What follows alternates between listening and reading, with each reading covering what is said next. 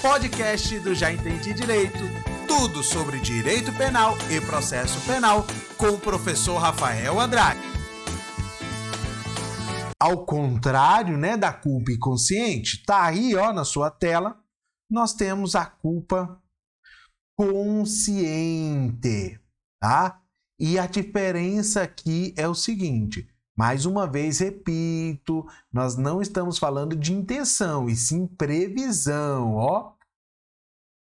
Se na inconsciente, como o próprio termo já fala, né? Aqui na consciente, o autor, no caso concreto, tinha como prever o resultado.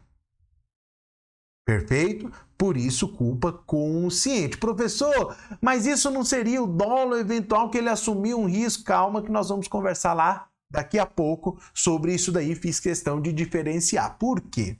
Por que, que não é o dolo, né? Porque é o seguinte, ele não deseja. A culpa aqui, ó, é ausência, né? É o contrário de desejo. Ó, Tá ok? Então, ele prevê. O fato de prever não quer dizer que ele deseja. Tranquilo? Fiz esse raciocínio aí anteriormente. Beleza? Então, grave isso. Espero que preciso de fato que isso fique fixo aí, né? Porque são conceitos que caminham muito perto ali, a linha é muito tênue, né? É de cada um deles, tá bom? Então, culpa inconsciente é a culpa no sentido, né, certo, no sentido preciso de culpa, onde o autor não preveu no caso concreto, tá? E a culpa consciente ele prevê. Ele prevê, que não quer dizer deseja. Tranquilo? Então, beleza. Você viu que eu estou dando muito cuidado para essa questão aí, porque você não pode derrapar.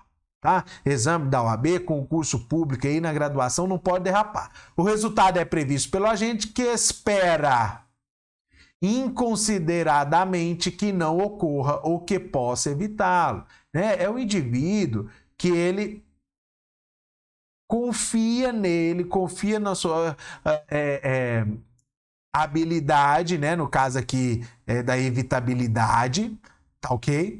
Ou ele visualiza ali, prevê e não espera de fato que aconteça. Elementos esses que não estão lá no dolo eventual. Já vou conversar com você. Tá ok? Ó, um exemplo aí. Ó. O agente que, numa caçada, percebe que um animal se encontra nas proximidades do seu companheiro, estando ciente de que, disparando a arma, poderá, ó, previsibilidade, tá ok? Acertá-lo confiante em sua perícia, né? Ele confia na sua habilidade. Com a arma de fogo, atira e mata o companheiro. Então precisa desses dois, ó, precisa ou, né, que ele confia piamente que não vai acontecer ou que ele com a sua habilidade possa evitar, tá? Mas o, o que eu mais quero destacar aqui é essa diferença. É a previsão no caso concreto tá? Para diferenciar a culpa inconsciente da culpa consciente, beleza? Agora, ó, compromisso que eu fiz aí, porque se você já assistiu a minha aula de dólar eventual, você já deve estar se perguntando, mas isso é muito parecido com o dólar eventual. Você que não assistiu ainda, recomendo.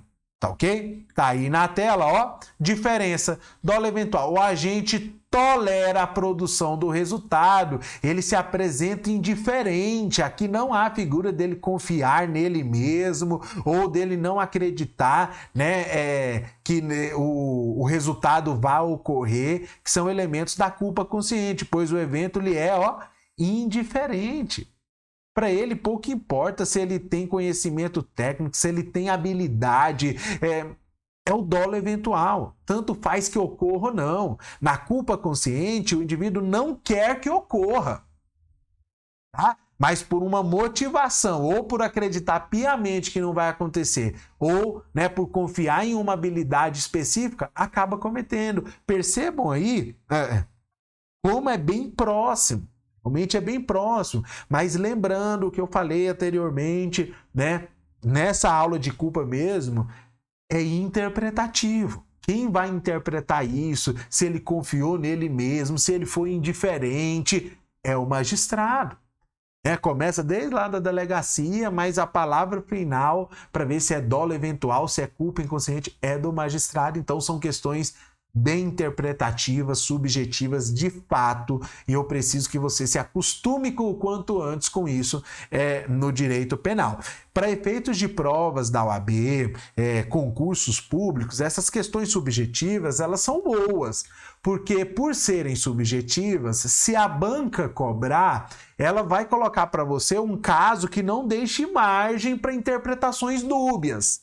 Né? Sempre converso isso com meus alunos. Né? Essas questões muito subjetivas do direito penal, quando cobradas, o caso concreto, a questão ali, né, ela vai ser bem clara, bem direta para não deixar margem para interpretações, né? Então isso é bom para o candidato, é bom para quem está sendo examinado ali, né? E a mesma questão você, né, da graduação, seu professor aí, se ele for te cobrar essa diferença, né, no, em um caso prático, ele vai te dar um caso que está claro que é dolo eventual, que está claro que é culpa consciente, tá? Mas para efeitos de conceito, eu preciso que você se familiarize com isso daqui, tá bom? No dolo eventual, ó, tanto faz, tanto fez. Ele deseja o resultado, um ou outro, e ponto. Na culpa consciente, esses dois aqui, ó. Ele acredita piamente, né? Ó, a gente não quer o resultado, por isso é culpa. Não assume o risco, porque para ele não existe o risco, tá ok? nem lhe é tolerável ou indiferente, que são os requisitos né, do risco lá do dolo. O evento lhe é previsto, mas confia em sua não produção. Então, ele nem cogita a hipótese de atingir, né, de cometer o crime aqui. Tá ok? Muito próximo, né? Muito próximo, mas esses aí são os requisitos. Eu até falei aqui, ó, esses daqui, ó, assumir o risco, né, o risco ser tolerável e ele se apresentar indiferente para o risco são ó, requisitos do dolo eventual. Tranquilo, meu amigo? Tranquilo, minha amiga? Beleza? Requisitos os quais não estão presentes na culpa. Foi muito bom ter a sua companhia até aqui. Espero de verdade que o conteúdo desse podcast sirva para o seu projeto de estudos e para nós continuarmos o nosso contato. Espero você lá nas minhas redes sociais: canal do YouTube, Instagram, Facebook e grupo de Telegram. É só digitar aí, já entendi direito, que você vai me encontrar. Forte abraço e até a próxima!